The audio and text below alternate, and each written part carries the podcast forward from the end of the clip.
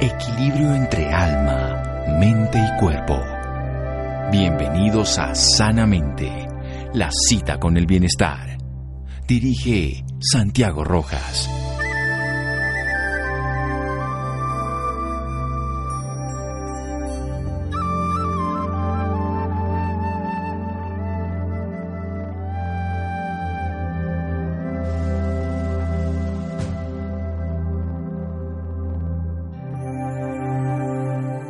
La educación ayuda a la persona a aprender a ser lo que es capaz de ser. Hesiodo.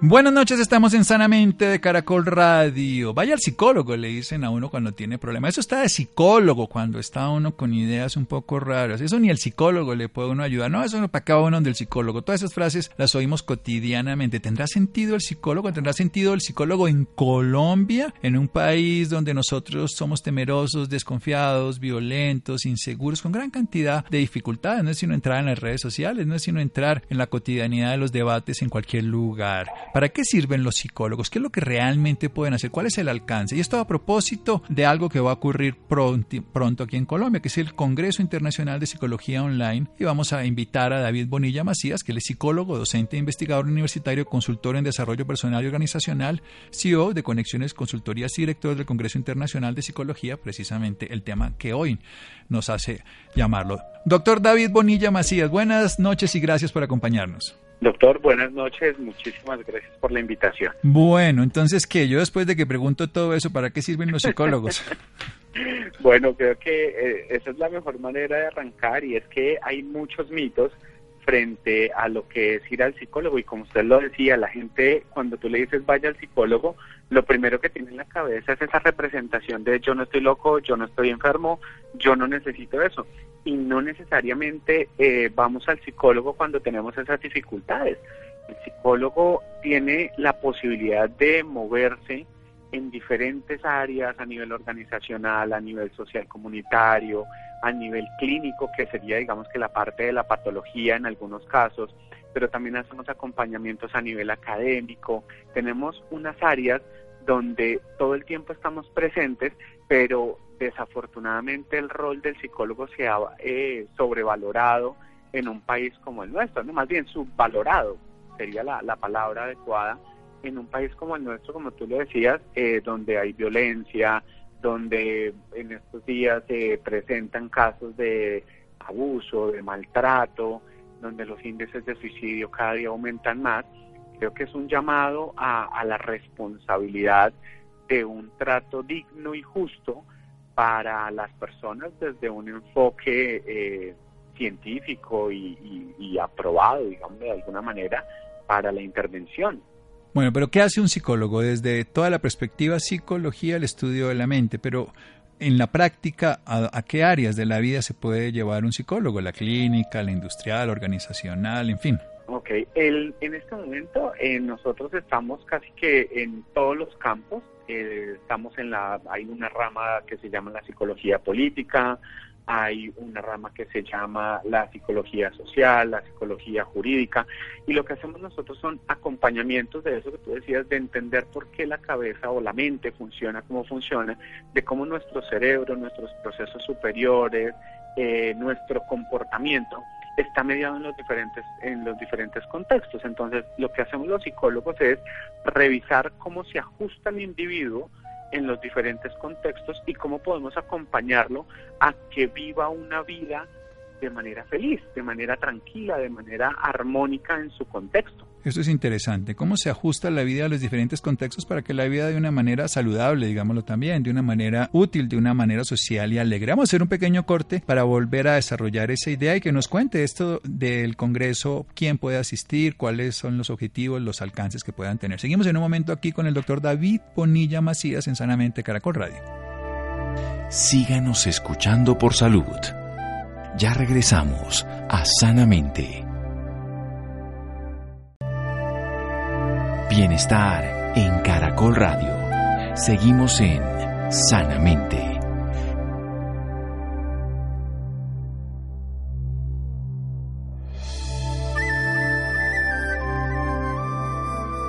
Seguimos en Sanamente de Caracol Radio. David Bonilla Macías, nuestro invitado esta noche, psicólogo, docente, investigador universitario, consultor en desarrollo personal y organizacional. Él es el director del Congreso Internacional de Psicología Online. Nos está hablando de los psicólogos que hacen acompañamiento para comprender cómo funciona la mente, la mente individual, la mente grupal, social, política, colectiva. Y nos lo hacen para básicamente que nosotros hagamos los ajustes adecuados a través de técnicas, a través de información, de aprendizaje y enseñanza, de cómo nosotros podemos llevar una mejor vida, una vida social, una vida de salud, una vida de felicidad y de bienestar. Entonces, vayamos a las áreas de este Congreso para desarrollarlas ahí de una manera más integradora para nuestro país. Claro que sí, doctor. Eh, ¿Qué vamos a tener? Vamos a tener conferencistas invitados en psicología organizacional y ocupacional, en psicología del desarrollo infantil, en psicología social y comunitaria, psicología jurídica y criminológica, psicología del deporte, psicología política, psicología online, género y diversidad, psicología clínica y de la, salud, de la salud, psicología del consumidor, psicología educativa y en neurociencia. Tenemos invitados en todas esas áreas. No, pero es muy completo, definitivamente. Cuénteme un poquito esto de género y diversidad. ¿Cómo, cómo la psicología, que pues un tema que obviamente es de actualidad, además en este siglo, que se le da una visión totalmente diferente a lo que se le daba en el siglo pasado, cómo la psicología hace hoy una aproximación a este tema, un acompañamiento? La primera parte es reconocer la importancia del individuo desde sus formas de ser y de entender su realidad. Eh, hoy en el mundo tenemos unas conversaciones de género que están mutando y que nos están llevando a, vernos y a comprendernos de maneras diferentes. ¿sí? Creo que es un tema y es un llamado a la inclusión. Que nos damos cuenta que eh, nuestras familias y nuestras sociedades no están preparadas para trabajar temas como el género y la diversidad. Eh, incluso desde el discurso, la mayoría de las personas no conocen lo que, lo que es una, una persona trans, un hombre trans, una mujer trans, eh, las comunidades que hoy cada vez eh, toman mayor fuerza. Y parte de la tarea que tenemos nosotros en nuestro Congreso es poder sensibilizar a las familias y a la sociedad frente a temas que son del día a día y que, como tú lo decías, cada día son más notorios y que es necesario tener la información correcta para poder acompañar no solo a las familias, sino a la sociedad en que pues son situaciones que se están presentando y que en, el, en que la manera en que nosotros las entendamos mejor va a ser mucho más fácil que nosotros nos apropiemos de esos conceptos y de que dejemos de estigmatizar, que dejemos de generar tanta violencia, por ejemplo, con los temas de género y diversidad. Sí, unos temas que generan profunda violencia, profunda separación, división y confrontaciones, incluso no solamente en la sociedad, sino en los mismos núcleos familiares que terminan rechazando a personas que tienen pretensiones, intereses diferentes a los de la otra persona. Pasemos a algo que también usted habla de criminalística. ¿Cómo, cómo funciona esto ya a nivel de la psicología? Bueno, aquí tenemos, aquí tenemos un campo que en nuestro país está eh, arañando y se está abriendo cada día más fuerza porque es el acompañar, por ejemplo, a las personas a revisar los perfiles criminales, cuáles son esos perfiles que tienen las personas que han cometido un delito. Eh, acompañamos, por ejemplo, en, las situaciones de abuso, de, de maltrato, eh, a los niños que han sido abusados. Eh, hay un peritazgo que se hace a nivel psicológico que nos permite acompañar y, y poder guiar lo que está pasando al interior de un caso. Es decir, en, este escenario estamos apoyando a la, digamos que a la ley y a la parte jurídica en, en, muchos temas que hace algunos años se dejaban solamente a la parte legal. Incluso hoy en día es, es tan importante el psicólogo en este, en este escenario que muchas veces eh, en años pasados se utilizaba la enfermedad mental como una excusa para no pagar eh, las consecuencias de las decisiones que se tomaban, ¿no? Entonces alegaban eh, una demencia o alegaban una enfermedad mental simplemente para evadir la justicia. Hoy el psicólogo que se encarga de estas áreas lo que hace es una valoración y un peritaje de su capacidad para responder frente a la sociedad, frente a la ley. Entonces creo que ahí es un aporte grandísimo que estamos haciendo de cómo entendemos la enfermedad para hacer que los culpables respondan y poder de pronto acompañar a esas personas que no son culpables a que tengan una defensa mucho más justa Claro, además comprender el proceso de una manera científica, no solamente emotiva. Y pasemos a un tema que a todos nos gusta, la psicología del deporte. Yo he tenido la oportunidad, bueno, hay muchísimos, la doctora Sean Baylock, por ejemplo, que es una psicóloga del deporte, donde habla de los golfistas, de los tenistas, de cómo puede realmente modificar. Y hoy veo unos equipos como el Real Madrid, el Barcelona y equipos internacionales, también grandes, Manchester, en fin, todos tienen psicólogo del deporte, en el ciclismo, en todo. ¿Cómo funciona? ¿Qué busca el psicólogo específicamente? Y qué puede lograr? Aquí lo que trabaja el psicólogo del deporte es entender los procesos psicológicos que se dan a partir de el desempeño físico del deportista.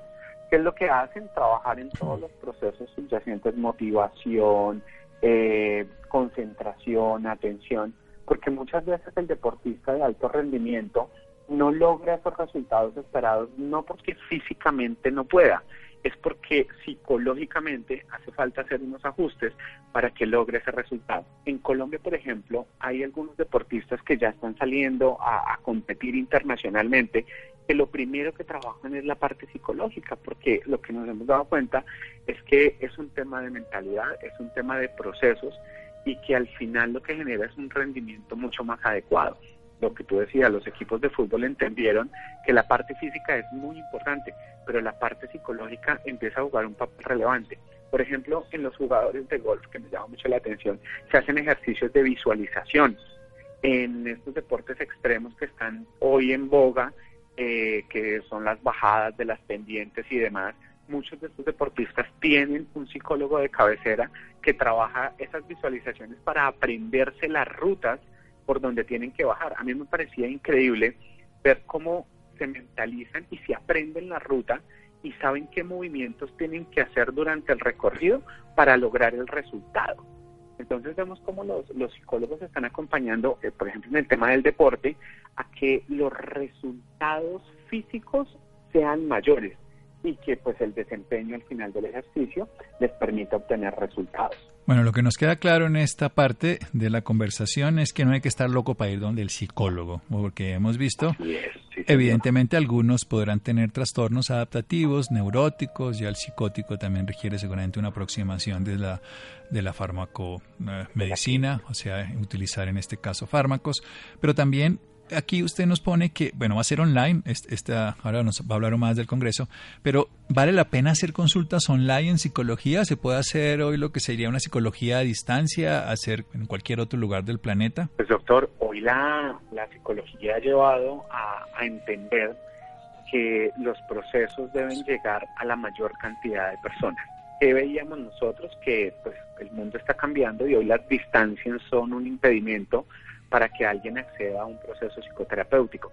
En el país estamos haciendo avances porque esto tiene que ver con un tema legal también eh, para poder eh, organizar todo el tema de la psicología online, porque pues hay unos protocolos, el resguardo de la información, el hecho de que habrán algunas patologías eh, como, como el doctor lo mencionaba, o algunas situaciones que no se van a poder trabajar online. ¿Por qué? Pues porque yo necesito tener al paciente para ver cuál es el respaldo emocional que tiene frente a algunas preguntas que yo le hago. Pero en otros casos sí vamos a poder trabajar de manera remota para poder llegar a esos lugares donde antes no era tan fácil llegar.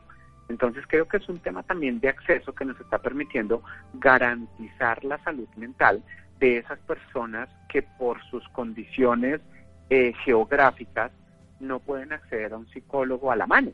Entonces creo que el, hecho de poder llegar, que son los avances que estamos dando, porque es un tema legal, es un tema de ética, de organizar protocolos, de garantizar un montón de cosas, estamos dando unos pasos para poder generar psicología de primer nivel que garantice por encima de todo la integridad de los pacientes. Pero creo que sí es una muy buena oportunidad el utilizar las herramientas. En otros países se han hecho avances, en España, en Europa.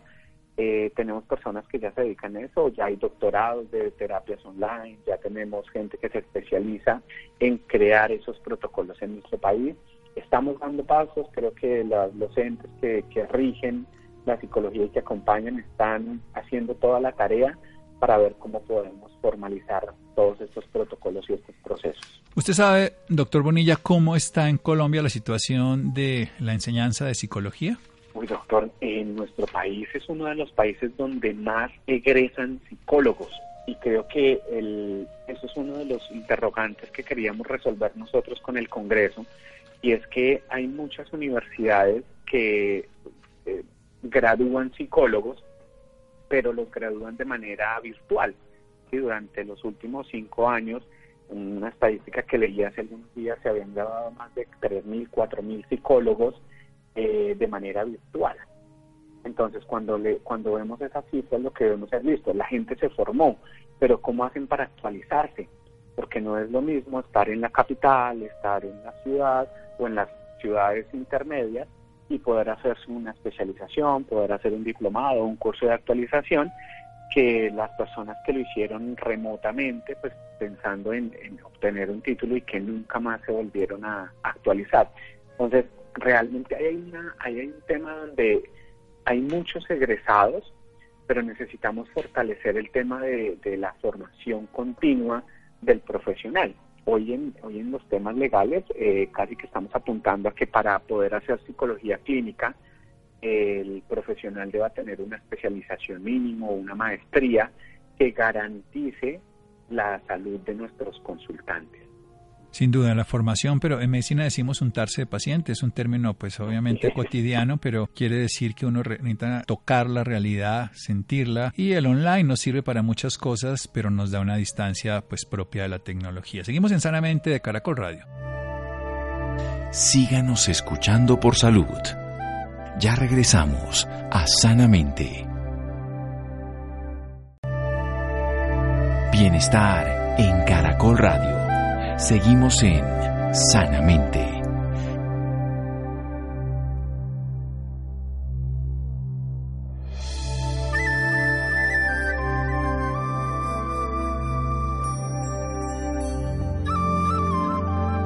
Seguimos en Sanamente de Caracol Radio. David Bonilla, nuestro invitado de hoy, psicólogo. Él es el organizador y director del primer Congreso Colombiano Online de Psicología. Nos está hablando de todas las variables posibles que tiene la psicología, ese estudio de la mente que ayuda al ser humano a orientarse en su vida, a comprender su mente, su forma de pensar. Un vasto mundo desconocido, el mundo del consciente que es mínimo y el del inconsciente que es máximo. Sería como quien dice el océano profundo, insondable.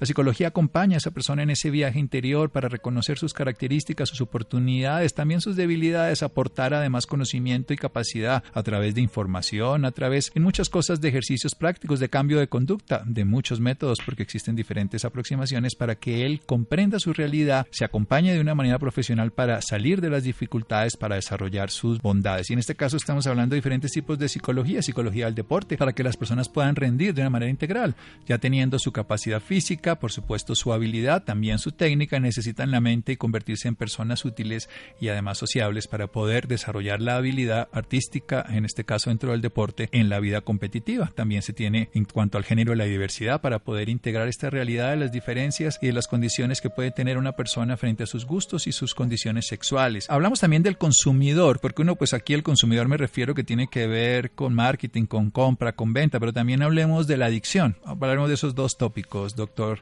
Bonilla. Eso es, bien interesante. ¿Qué podemos revisar ahí? En el, en el tema de la psicología del consumidor, y que lo que encontramos nosotros es cómo movilizar el comportamiento de las personas a generar algo. Entonces, si hablamos de una marca, ¿qué necesita la marca crear para que las personas sigan la marca, para que compren la marca? O para que se afilien a la marca, porque ya hoy digamos que en el tema del consumidor no solo nos interesa que nos compren, sino que nos referencien bien, en crear esas experiencias eh, novedosas frente a las marcas. Digamos que ahí podríamos acompañar los procesos, también en la investigación de mercado, si un producto funciona o no funciona, si les gusta o no les gusta, cuál es la población a la cual va dirigida. Digamos que ahí es un marco general de lo que sería la psicología del consumidor. El tema de las adicciones en el, en el consumidor y la, un poco lo que, lo que hemos llamado la, adicción a las compras y a, la, y a todas estas redes incluso, eh, tiene que ver con otra de las áreas de la psicología y es la psicología clínica. Entonces, la psicología clínica es la que se va a encargar de revisar cómo las personas pueden desarrollar una adicción a cualquier comportamiento y que es un poco lo, lo, que llama la atención. Cualquier comportamiento que emitamos los, los seres humanos está sensible de convertirse en una adicción. Y es como nosotros, las compras, el uso del Internet, el uso de los celulares, las relaciones afectivas, nos pueden generar en algún momento una adicción. Entonces ahí es donde la psicología clínica y acompaña todos estos procesos. Bien, ¿que hay algo de psicología positiva? Todos los que hablan del tema de la felicidad, ¿o es un tema que a usted además le gusta? sí, es un tema que me encanta porque hoy que la, psicología dejó de ver el, el, fenómeno patológico, ya no nos quedamos solo viendo la enfermedad y el trauma, sino que empezamos a darnos cuenta de esos, de esos procesos que son inherentes a los seres humanos, esas virtudes, esas cualidades, esos eh, potenciales que tienen los seres humanos para, para buscar la felicidad, para, para generar mejores relaciones. Y dentro de estas terapias está el mindfulness que ha aportado un, pues, un camino grandísimo, todas estas terapias que invitan a la reflexión, a la autocompasión, que creo que es lo que desarrolla competencias para la vida, competencias para ser humanos, ¿no? Que, a veces se nos olvida en ese trajín del día a día ver al otro con bondad, ver al otro desde la misericordia y entender que pues que somos uno y que de la medida que podamos unirnos y, apoyarnos en este camino pues va a ser mucho más fácil para todos. Bueno, ya que usted habla de uno y que somos todos y de la psicoterapia y de la psicología de pareja. Está, bueno, hemos hecho un recorrido buenísimo esta noche y es cómo nosotros acompañamos a las parejas, no a que eh, vivan felices todos los días, porque yo... eso no existe. eso no existe. Eh, ¿Eso, es corintellado o eso es el príncipe azul que se destiña en la primera lavada? Sí. Así es, así es, eso no existe. Yo lo que les digo es debemos aprender a reconocer la diferencia del otro, reconocer por qué nos enamoramos y cómo vamos a hacer nosotros para que en esa diferencia podamos tener un proyecto común. Si lo podemos alinear, si podemos crear esa posibilidad, seguir adelante. Y si no, también acompañarlos en el proceso de desapego y de soltar, porque lo que pasa es que en, nuestra vida eh, es necesario que si las relaciones de pareja no funcionan, pues terminarlas, nada que hacer. ¿sí? Toca, eh, habrán días donde no podemos seguir adelante y de la mejor manera decirle a nuestra pareja gracias, pero lo más sano para ti y para mí es que cada uno siga su camino. Y pues en eso los acompañamos también porque a veces esas rupturas terminamos con los niños enfermos, las familias desajustadas, maltrato, bueno, creo que hay un ingrediente bien importante donde el psicólogo puede acompañar no solo en el momento de la ruptura, sino desde antes para generar esas, esas acciones preventivas. Y si no se puede, acompañar a que la ruptura sea lo más saludable posible para todas las partes involucradas, la pareja, los niños, la familia, la sociedad, el trabajo, etcétera, etcétera. Definitivamente es mejor tener un entierro de primera que una relación de quinta, pero sigamos entonces con el duelo, que usted ya lo puso tácitamente, porque no solamente el duelo por separación, sino por muerte, por abandono, en fin. El duelo es esas pérdidas que tenemos nosotros en la vida. Nosotros le hacemos duelo a una pérdida laboral, el duelo a una separación, a un trabajo que no nos salió, a, una expectativa que teníamos de algo, de alguien que no funcionó y elaboramos esos procesos.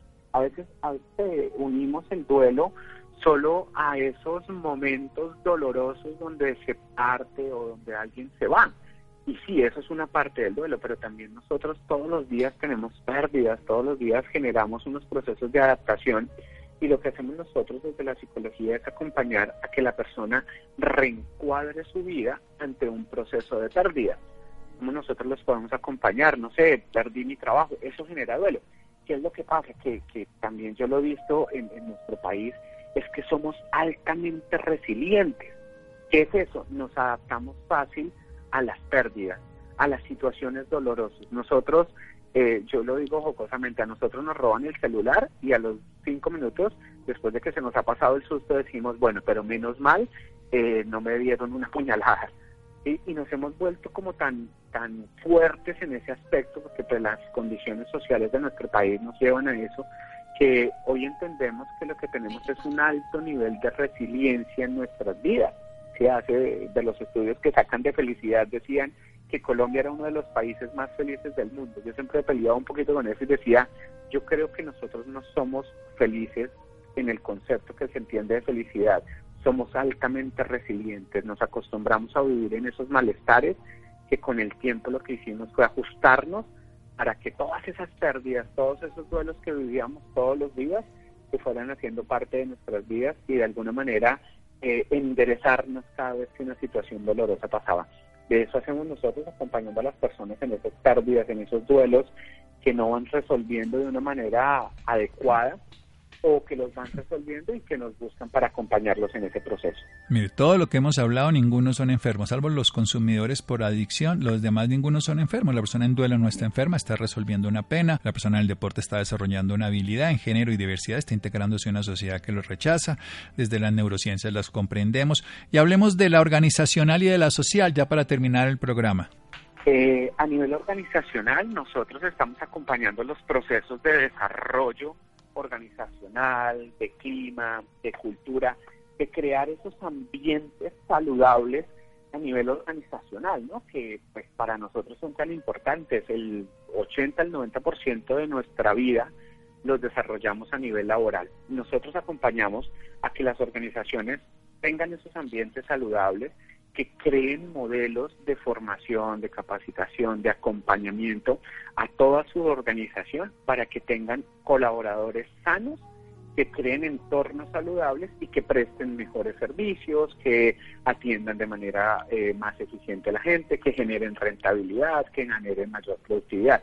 Acompañamos a hacer los procesos de selección, acompañamos a hacer los procesos de evaluación, etcétera, etcétera. Eso a nivel organizacional, que creo que es un área que para la mayoría de las personas es mucho más común. En el área social y comunitaria viene algo bien importante y es cómo nosotros acompañamos a los ajustes que se realizan en la sociedad para que los individuos hagan parte. Y mira que aquí hay algo bien interesante y es que los psicólogos hemos ganado incluso unos escenarios que antes no eran tan sencillos para nosotros. En, en estos días me invitaron o me, me, hicieron una invitación para participar en un congreso que hay de patología oral. Y me decían, David, queremos que participes en el congreso. Y yo decía, listo, ¿por qué? Pues porque empezamos a darnos cuenta que es necesario entender lo social, lo comunitario, de dónde vienen todas las personas con sus situaciones particulares, para que nosotros podamos ver cómo nuestras intervenciones pueden ser más efectivas. A veces se nos olvida el contexto y los seres humanos somos unos seres humanos que vivimos en una realidad. No es lo mismo que yo viva en A, B o C lugar de la ciudad con unas características particulares. Entonces, entender ese contexto nos permite realmente crear condiciones óptimas para los modelos de intervención, para la prevención, para todo este tema que se nos viene ahorita del posconflicto, del psicólogo social, el psicólogo de, de la salud, el comunitario, vamos a tener una gran posibilidad de decir, oiga, en este momento entender los desmovilizados, necesitamos tener en cuenta estas variables, necesitamos revisar cómo ajustamos su familia, cómo ajustamos el entorno, los procesos productivos. En ese aspecto los psicólogos podemos apoyar a que ese ajuste de la sociedad, ese tejido social que se está dando en este momento, que durante tantos años estuvo maltrecho, empecemos nosotros a reconstruir ese tejido desde una profesión como la nuestra, que es la psicología, y que, como el doctor lo decía, eh, no es solo para atender enfermos. Creo que ese es el gran mito que tenemos y es no es de locos pedir ayuda realmente. bueno, David, para terminar, ¿cómo puede hacer una persona para acceder a este congreso?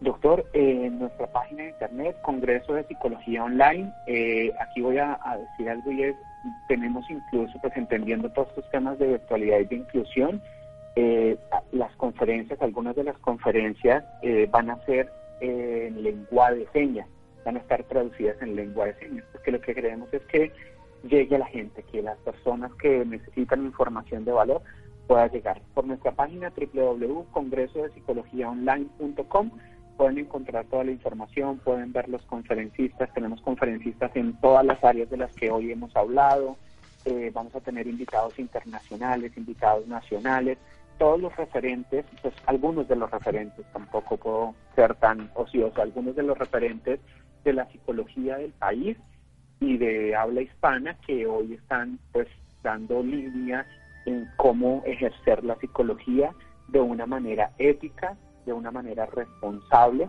porque pues hay una cosa que es cierta y es que todos los días eh, a los entes que nos regulan llegan miles de denuncias también, a veces por malas prácticas, porque pues no nos estamos actualizando, no está llegando la información como debe llegar. Y pues la invitación aquí es que todos podamos, primero, actualizarnos y segundo, que las personas del común se acerquen a la psicología, reconozcan el valor que tienen esta profesión y que miren cómo nosotros los podemos acompañar en esos procesos de vida que no necesariamente tienen que ver con la enfermedad, que no necesariamente tienen que ver con la patología, sino que es cómo ajustamos nuestra vida para llevar esas vidas que queremos vivir. Maravilloso, doctor David Bonilla. Congreso de Psicología Online.com para las personas interesadas, para que ustedes entiendan que la psicología toca todas las áreas del ser humano, el alma, la mente, el espíritu y la socialización. Gracias, David. Seguimos en Sanamente de Caracol Radio. Síganos escuchando por salud. Ya regresamos a Sanamente. Bienestar en Caracol Radio. Seguimos en Sanamente.